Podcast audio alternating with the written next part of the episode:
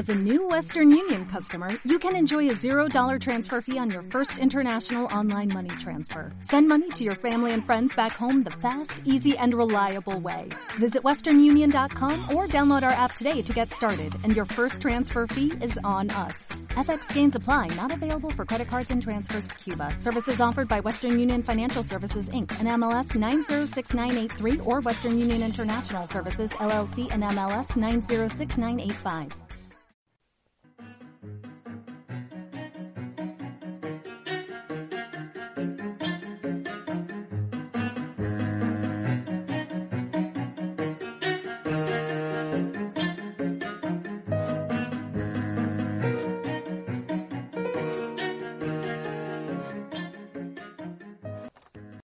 Bienvenidos a una nueva edición de Planeta Arte, donde es nuestra misión explicaros la actualidad del mercado del arte y las subastas. Soy Juan Antonio Rodríguez, piloto de este podcast y analista del mercado del arte. Me acompaña habitualmente Marian Ceballos, experta en historia del arte y copiloto del programa. Este podcast está sponsorizado por The Art Market, la plataforma de información sobre el arte y las subastas que conecta diariamente a galerías y casas de subastas con miles de coleccionistas en todo el mundo. Contacta en nuestra web o a través de info@theartmarket.es y pregunta sobre nuestras promociones de contenidos para galerías y casas de subastas.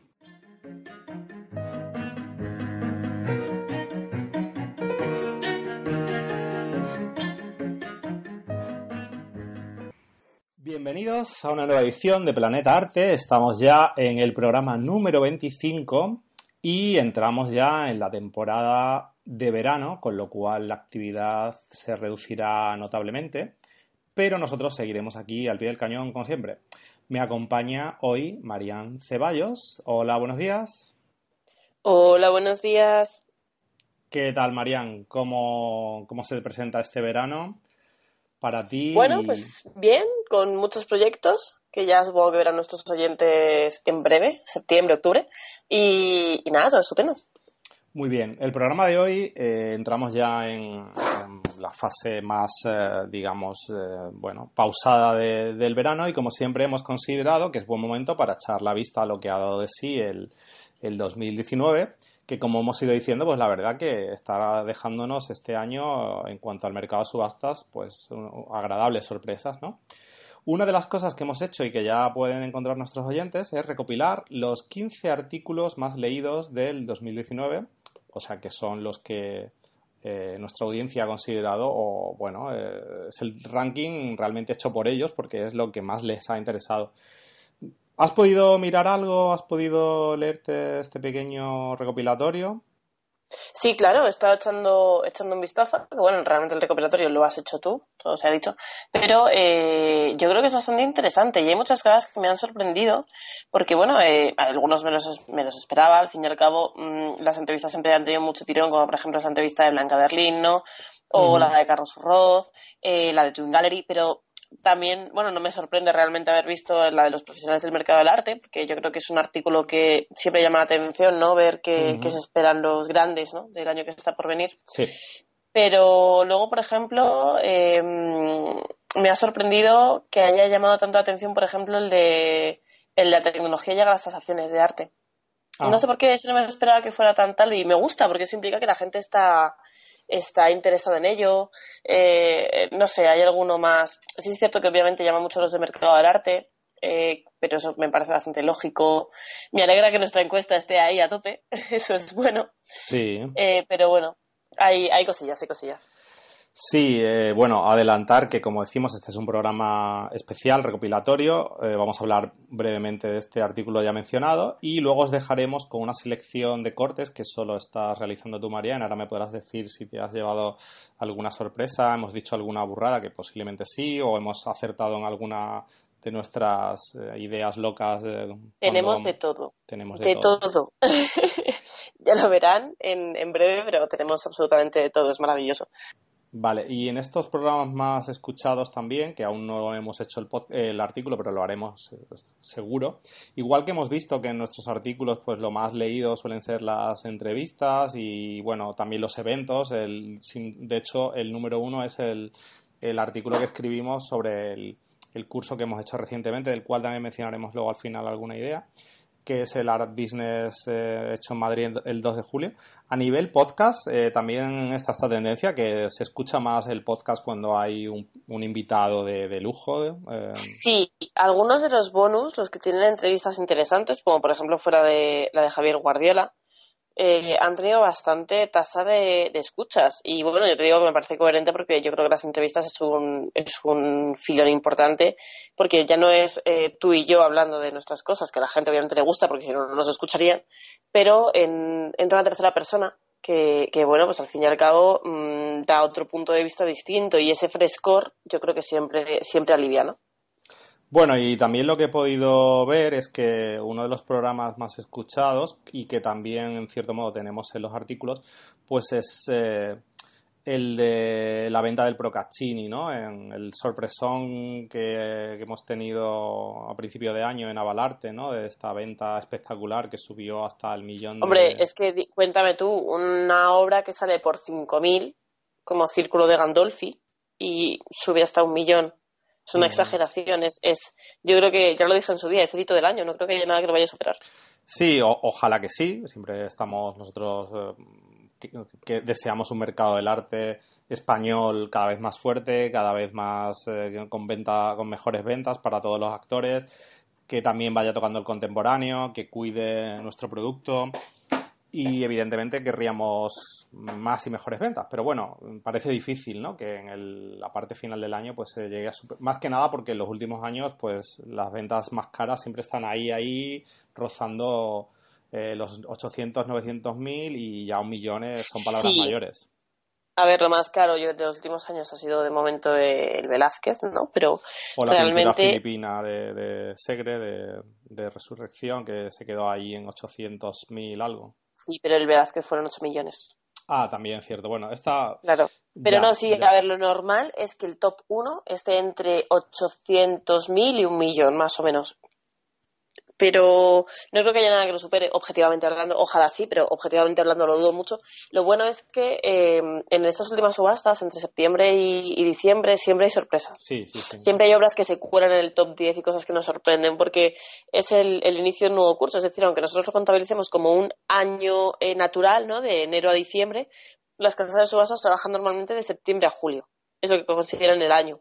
Entonces, por eso siempre las subastas de junio y de julio a lo mejor son más de recopilatorios de, lotes no vendidos en otras ocasiones y sin embargo de septiembre a diciembre vemos un montón de cosas nuevas que es lo que lleva a que haya sorpresas en el top. Correcto, sí, ¿no? Y son las épocas fuertes, sin ninguna duda.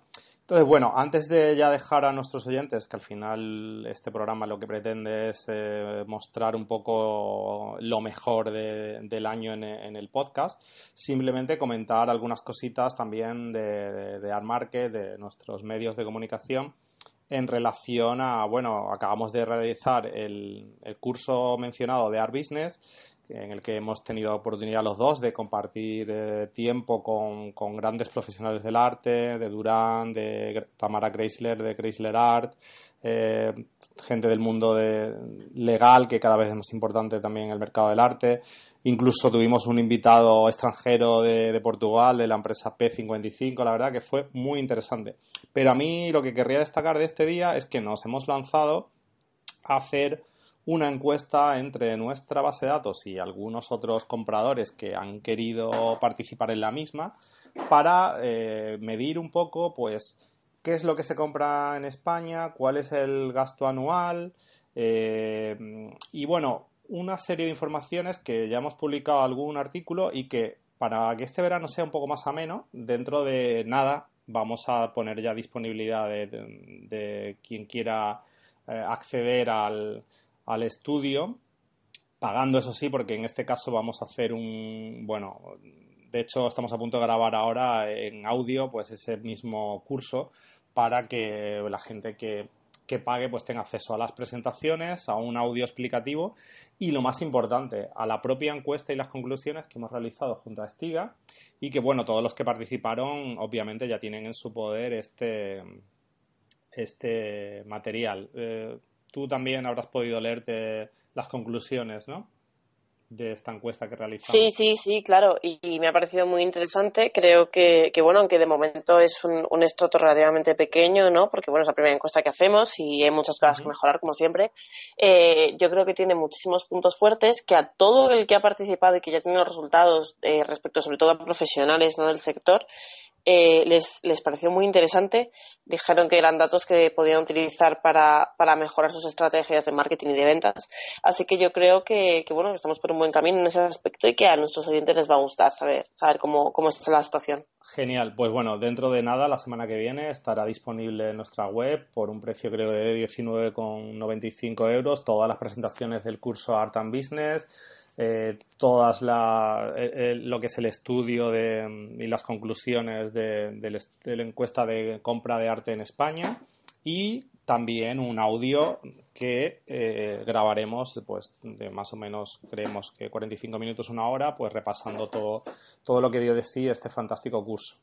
Y luego no sé si mojarme y pillarme los dedos decir también que con la encuesta y otros materiales que vamos a preparar tenemos pensado hacer un ebook para después de verano sobre el coleccionismo y la inversión de arte en España. Eh, lo ves factible no tú crees que llegaremos no a hacerlo Sí, sí, sí, sí, claro, por supuesto. Bueno, pues ya os explicaremos cómo podréis acceder a este a este ebook una vez lo tengamos finiquitado y pasado a edición y en bonito.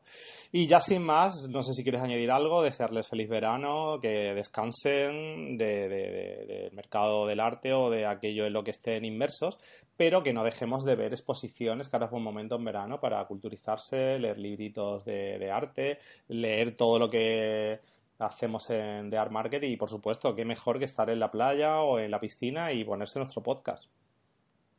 Hombre, es que nuestro podcast además es, muy veraniego, siempre le damos un toquecito ahí en verano muy guay. Así que nada, disfrutad y, y, nos vemos en septiembre. Genial, pues un abrazo a todos y ya el número 26 de Planeta Arte será ya en septiembre, ¿sí? Sí, ¿no? Sí, creo que sí. Bueno, pero en agosto quizá podemos. Igual, igual hay algo en agosto. Sí, igual hay algo en agosto, lo pensaremos. Bueno, pues un abrazo y hasta después de verano.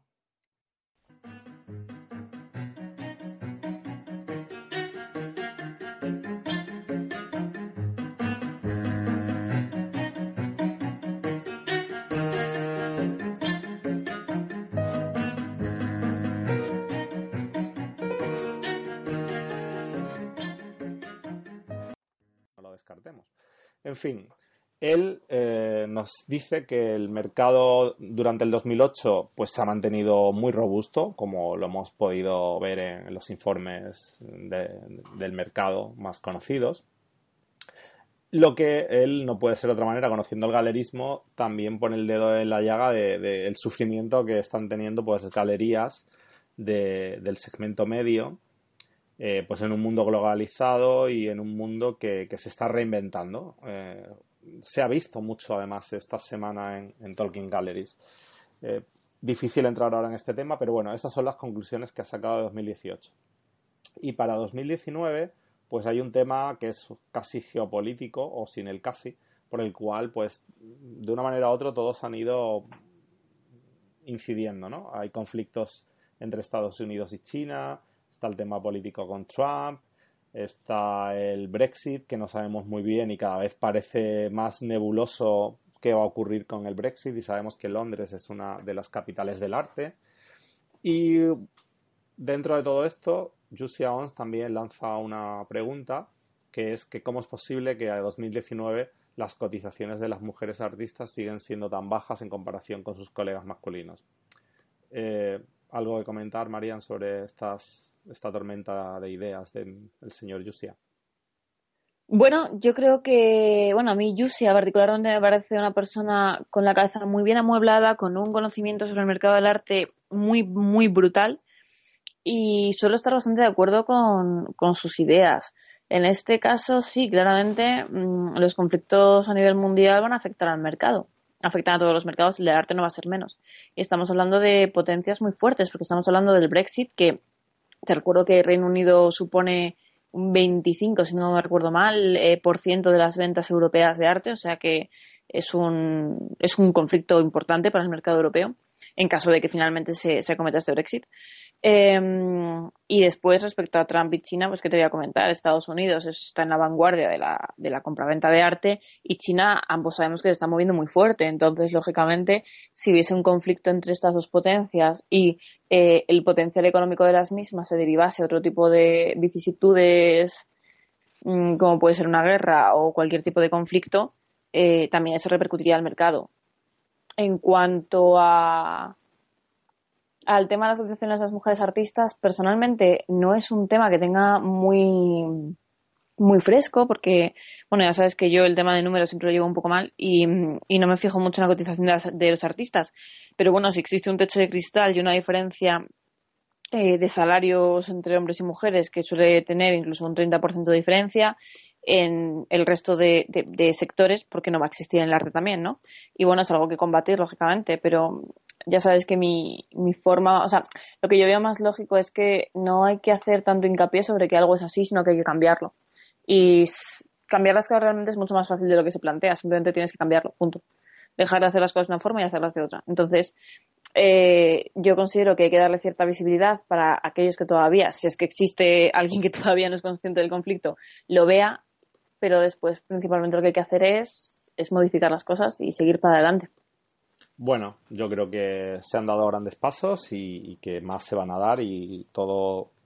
Sí, realmente las sorpresas porque tanto tiempo hemos estado eh, obviando estas lagunas y, me sorprende la rapidez con la cual esto se ha empezado a, resolver, lo, cual me, me, mm, por un lado me agrada, pero por otro no sé por qué ha habido tantas barreras mm, si al final parece que era tan fácil eh, poner las cosas en su sitio. Pero bueno, esto podría dar para, para todo un. para muchos programas, ¿no? Sí, sí, podríamos estar aquí hablando de este tipo de cosas durante horas si quisiéramos. Muy bien, continúa si te parece bien con.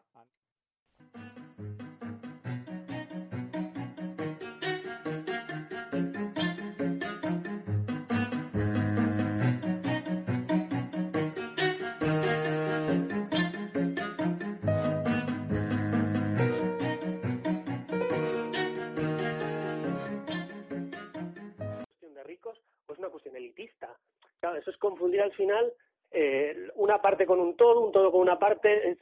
el, arte se envuelve de, muchas complejidades que a lo mejor no afectan a otras, a otras disciplinas. Es decir, uno va al teatro y no, nadie está pensando en el mercado del teatro y sin embargo existe, o en el del cine, que es una industria, una industria como la del arte.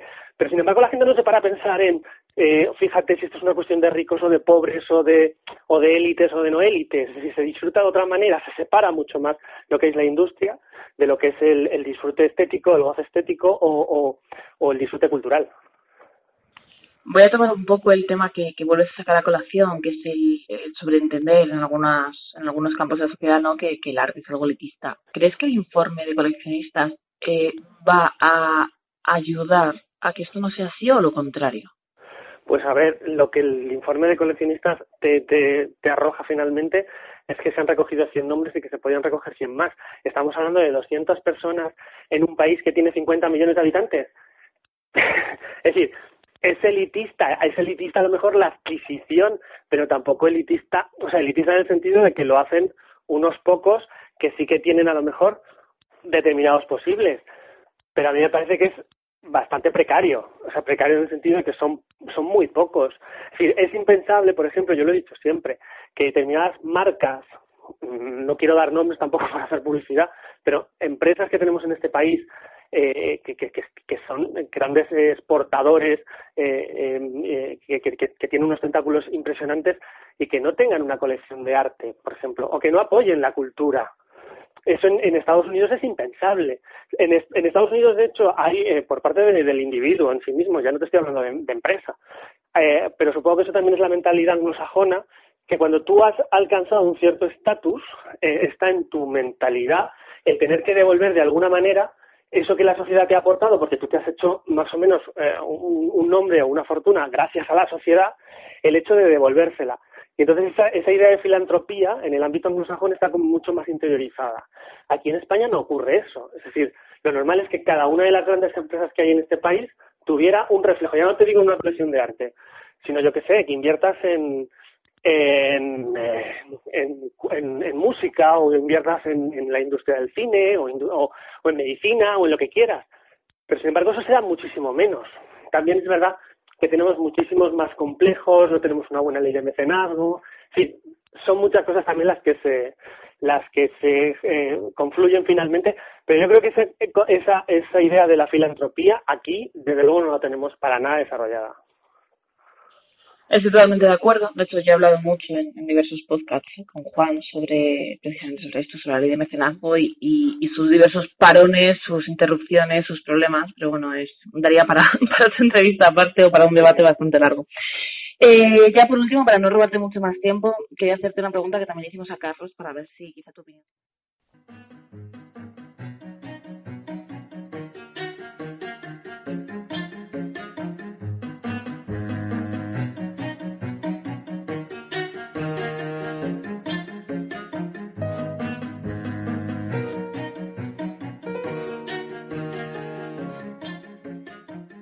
Pues sin más dilación, vamos ya a nuestros avances internacionales y vuelven las colecciones de mm, legados de grandes coleccionistas. Eh, en el caso de Christie's, la colección de S.E. Newhouse, que ahora nos explicarás un poco quiénes, quiénes eran esto, este señor, y eh, las subastas de Sotheby's de mayo. Mm, bueno, en el titular de, que hemos publicado ayer, pues ya el nombre lo, lo dice todo, ¿no? Sacan la artillería pesada, mm, las grandes obras, desde luego, se han reservado también para, para esta época del año muy especial y mucho donde mucho que, destacar, ¿verdad? Sí, eh, la verdad es que sí. Voy a ir un poco a lo breve porque ya hablaremos de ello más en adelante eh, con, con, más calma. Pero bueno, en Christie's vemos eh, la subasta que se llama Masterpiece from the Collection of S.I. Newhouse, ¿vale? Eh, que bueno, este hombre era el dueño de Vanity Fair, de, New Yorker, de Vogue, entre otras publicaciones. Eh, tenía muchísimo dinero, lógicamente, y era un era coleccionista de arte. Entonces, pues bueno, eh, falleció en 2017 y Christie's va a subastar 11 obras de su colección en la Semana del Siglo XX neoyorquina, que si no me equivoco va a ser el 15 de mayo. Y hay dos obras particularmente destacadas, que es Rabbit de Jeff Koons y Boulevard Fuite de Cézanne. Eh, se habla de que Rabbit pueda suponer éxito para Kunz, es decir, conseguir un nuevo récord, así que estamos muy pendientes de ello. Y bueno, eh, la obra de Cézanne es una de las más cotizadas del artista, así que también puede llegar a un, precio interesante. Y por otro lado, en Sotheby's eh, vamos a ver a Rothko, a Picasso, a de Kooning y algunos nombres más conocidos en sus subastas de mayo, que concretamente van a ser el 14 de mayo la venta de impresionismo y arte moderno de noche, es decir, de las, de las guays, ¿no? Después, Sí, la chachis. El 15 de mayo, al día siguiente, tenemos la venta de impresionismo y arte moderno, pero la de día, que sabemos que suele ser más, más relajada.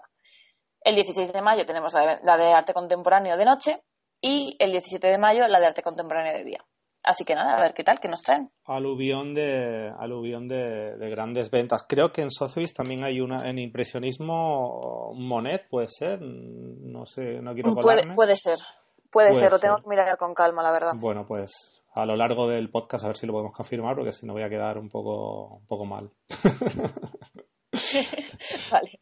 Muy bien, pues creo que con eso, eh, no sé si, bueno, de, quizá comentar que, también para mayo eh, también vuelven las muchas eh, subastas a, a nuestro territorio también, ¿no? Volverán pues San Sorena, creo que Alcalá, eh, avalarte, si no me equivoco. O sea, un poco también es un mes que es bastante propicio para, para hacer ventas de arte en previsión de que obviamente la temporada veraniega se hace un poco más, más complicada, aunque estoy viendo que incluso eh, Christie's y Sotheby's tienen cosas preparadas para julio.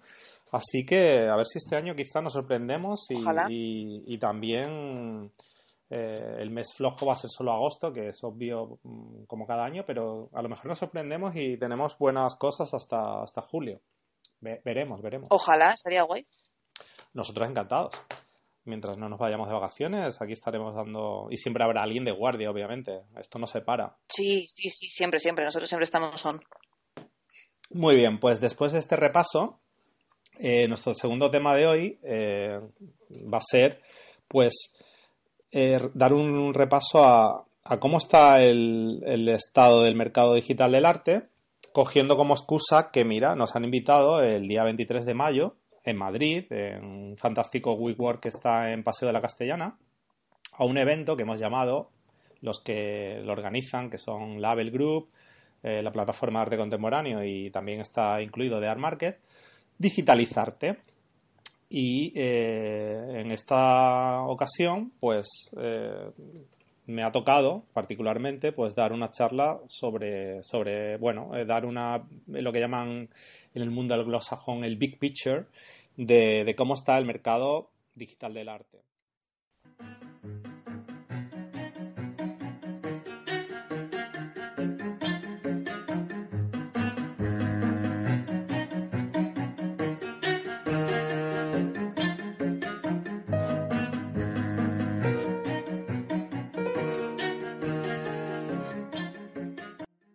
Capítulo, como hemos dicho, 16, que se llama Equipos Rivales.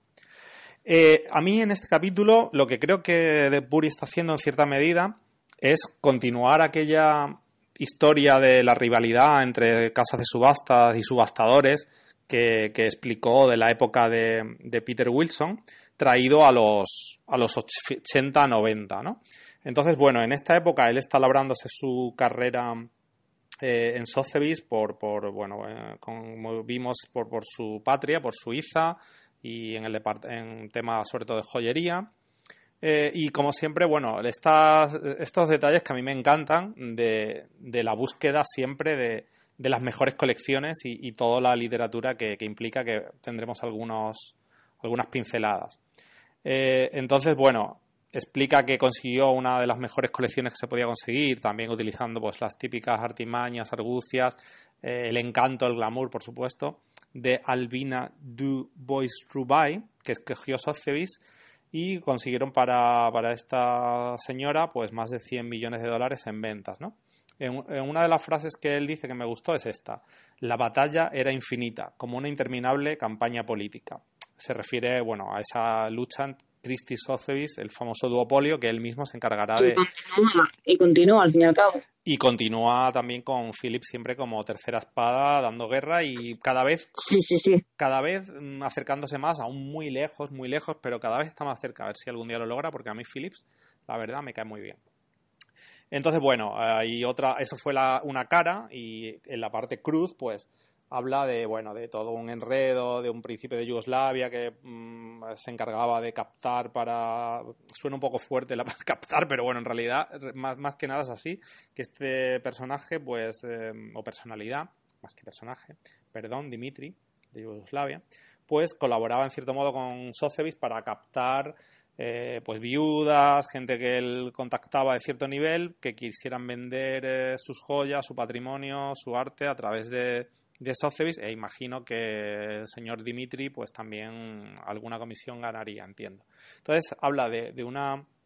Eh, no recuerdo la nacionalidad, pero la persona se llama Mouna Ayub, que por lo visto, bueno, tenía ya completamente cerrado con Sotheby's que iba a vender su, una colección, eh, ¿vale?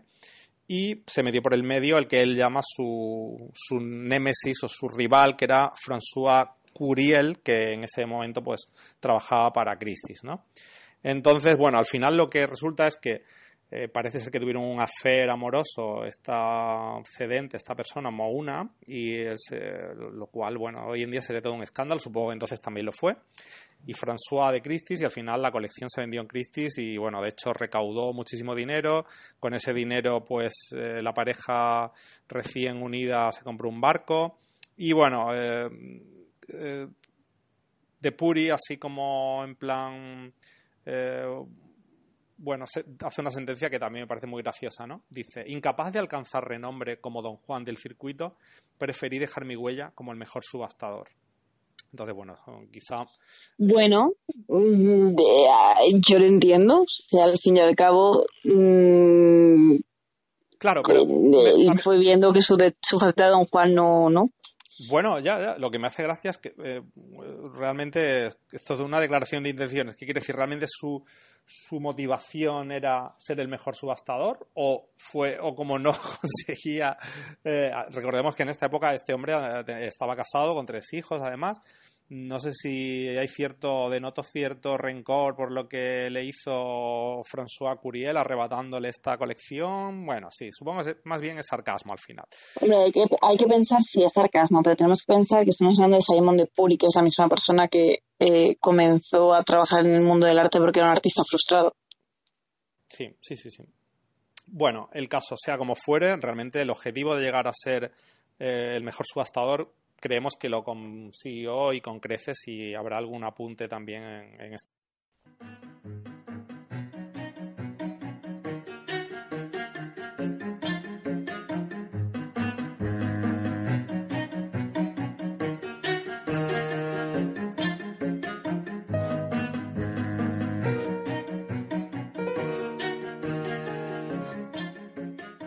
7.000 artistas representados en esas ferias en 2018, solo el 24% fueron mujeres.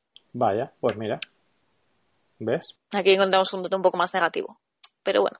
Bueno.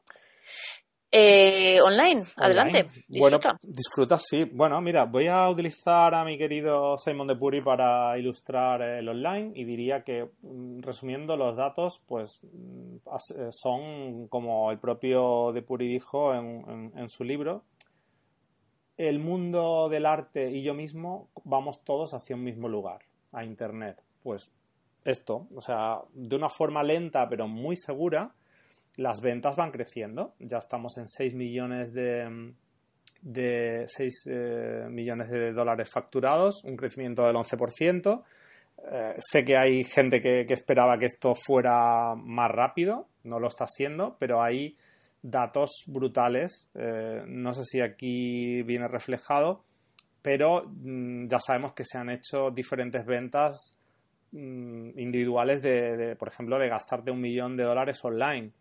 Eh, el ticket medio sigue en, el tramo de los 5.000 dólares, pero cada vez hay más gente que se anima a hacer compras por encima de, de los 250.000 dólares y hasta, como hemos dicho, un 4% de, compradores han reportado que han comprado obras por encima del millón de, de, dólares. Y esto está ocurriendo tanto en subastas como en subastas online only, como en, peticiones a galerías. Eh, voy a avanzar además una noticia que, acabo de leer ayer en, en Artnet, eh, escrita por Tim Snyder, donde Gagosian, una vez más, ha vuelto a hacer una venta récord para un artista que además mm, no sabría decir ahora mismo quién es, vergonzosamente, pero han vendido una pieza por encima de los 4 millones de, dólares utilizando lo que ellos llaman las eh, online viewing rooms. Eh, esto es algo que quería reservar para, lo analizaremos en detalle, pero es, es algo muy interesante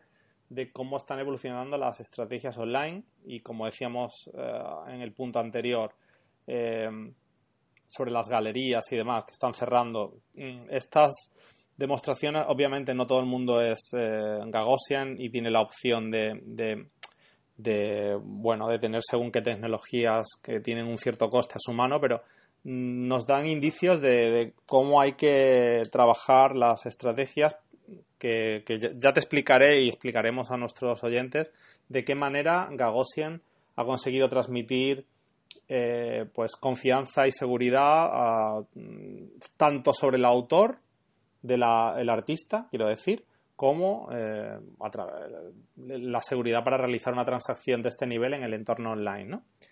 Entonces, bueno, eh, eso a grosso modo y luego hay un dato que está presente a través de todo el informe y que en la parte de la online no podría ser menos, que es que pues eh, los millennials eh, y sobre todo millennials que están dentro del segmento del high net worth individuals, o sea, individuos que ganan mucho dinero y que son la, el, famoso 1% mundial de, mega ricos, pues que están han sido de casi la mitad de las grandes ventas a nivel general de este año se han realizado por millennials, ¿no? Y una pregunta que planteaba al inicio, ¿cómo se llega a los millennials? Bueno, pues baste decir que el 93% de los millennials están acostumbrados a utilizar plataformas online, así que mm, creo que no hace falta decir más. Ahí están ellos. Me ha encantado cómo, has terminado ahí. Súper de acuerdo. Sí. Yo como millennial, personalmente le doy la razón a Juan. Es una, una muy buena forma de llegar hasta nosotros el utilizar las redes sociales. Sí, y ahora, perdona porque acabo de acordarme que te planteé un, una, te dije que, te iba a tener nerviosa, que hoy algo, he estado oyendo el, programa de hace justo un año y me ha hecho mucha gracia porque eh, cuando hablábamos de precisamente de plataformas, de Invaluable en concreto, de...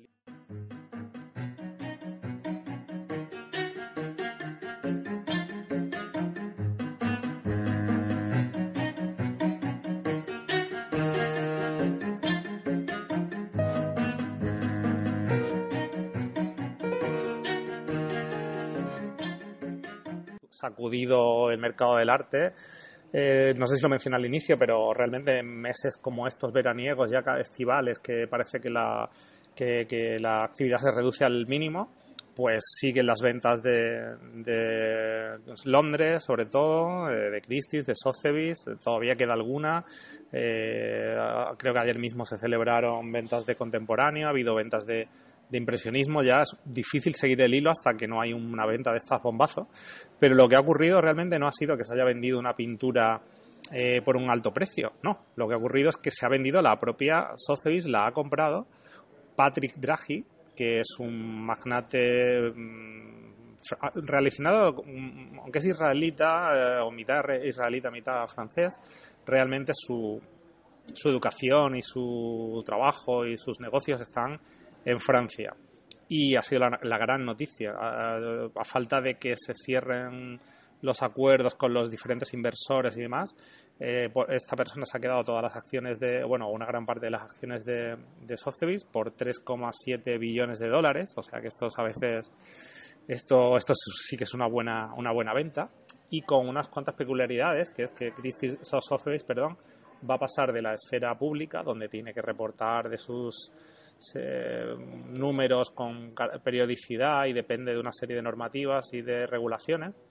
Y ahora no, vuelve a pasar al terreno privado y esto dicen los expertos que le va a permitir competir más de tú a tú con su hermano rival eh, Christie's, que recordemos que siempre o siempre se ha mantenido privado, ¿no?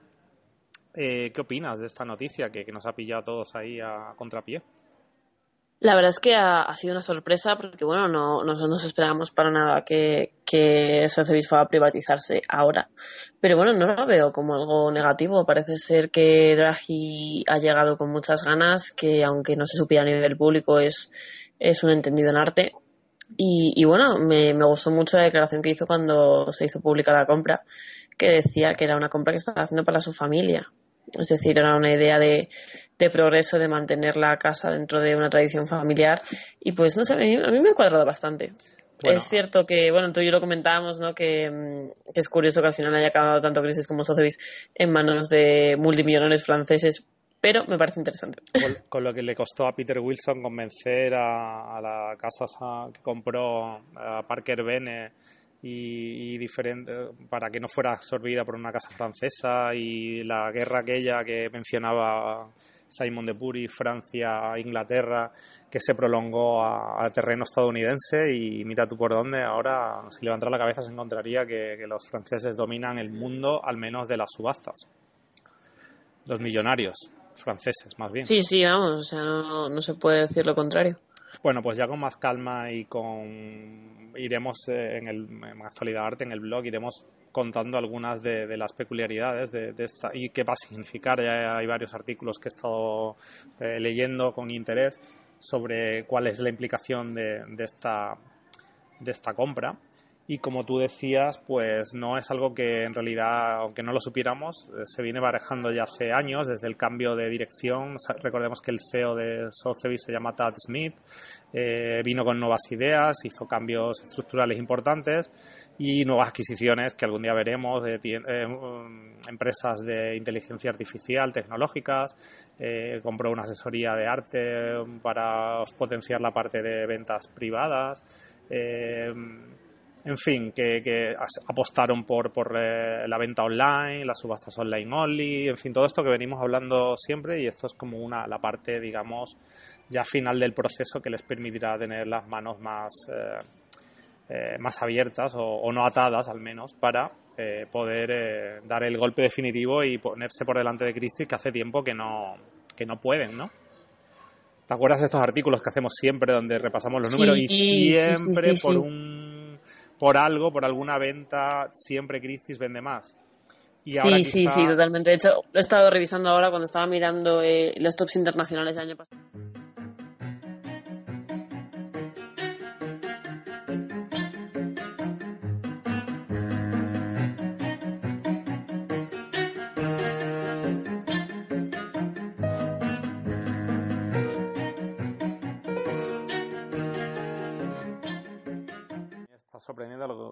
Dices es que tú ya sabes el dicho nuestro este de que nadie es profeta en su tierra y en este caso vemos que Zawuki fue profeta en su tierra, en Francia y en un país que a veces no estaba en muy buenos términos con, China, así que algo debía tener este hombre para, para eh, conseguir, eh, como diría, bueno, una unanimidad en torno a, a su figura, ¿no? Como, como como autor y como divulgador y como profesor, ¿no? Lo cual sí es muy muy interesante. Si se, es bueno, se es bueno.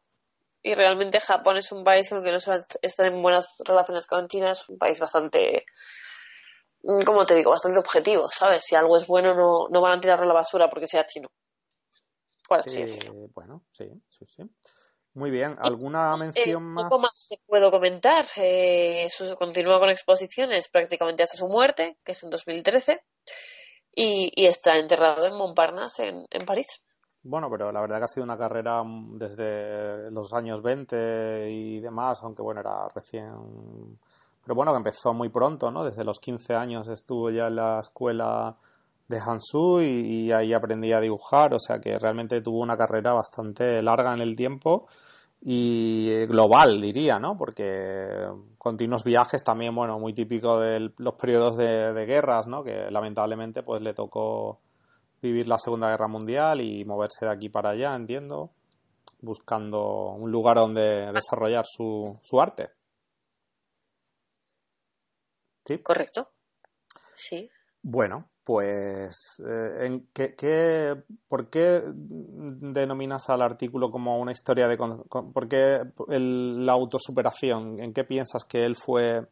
Eh, ¿Te refieres más bien a su vida personal o es más como una superación de, la evolución que tiene en su, en su parte artística? Es por todo, es decir, eh, a mí me parece muy fuerte una persona que se dedica desde los 15 años en exclusiva al arte vive de ello y hace lo que haga falta para ello. Es decir, eh, a los 15 años entra a la escuela, a los 21 se gradúa y se gradúa ya siendo profesor de esa escuela y después, eh, cuando tiene la oportunidad de marcharse a París y en París le aseguran que va a tener un futuro, se marcha. Y no es algo fácil marcharte de China a París sin saber francés o chapurreando francés.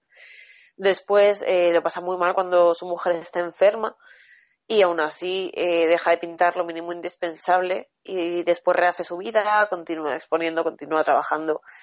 Ahí prácticamente pierde todo el contacto con su familia porque está muy, muy lejos y no es tan fácil en, aquella época los viajes. De hecho, el, primer viaje que hace para irse a, a, a Francia son 36 días de barco. sí, es que, bueno, tendemos a verlo todo con nuestros ojos. lo vemos muy fácil y no lo era. Sí, sí, toda la razón. no, bueno, si no, no ponía en duda. Eh, simplemente quería saber eh, tu denominación de, de, autosuperación, si tenía que ver mm, más con una parte o con otra, pero ya me has explicado que, era un todo. Muy interesante, Marian. Yo creo que debemos volver a, sacar este eh, artistas que quizá no son tan conocidos para, para, para el gran público. Para mí reconozco que más allá de que sí que he oído su nombre últimamente por estar en las listas top, pues tampoco tenía mucha constancia. Y está bien que de vez en cuando pues eh, observemos este tipo de, de contenidos. Muy bien, pues eh, yo creo que podíamos ya dar un pequeño pincelada de, la parte de, de, nuestro repaso a Art que entramos ya en la parte de las ventas de subastas Un, nada, tres eh, titulares para, para nuestros oyentes. Luego saltaríamos a, nuestras recomendaciones Arti y ya seguiríamos en exclusiva para mecenas.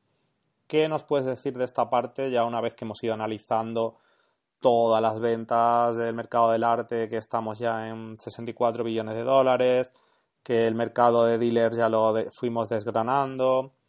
Nos hemos saltado un poco la parte de género, pero está.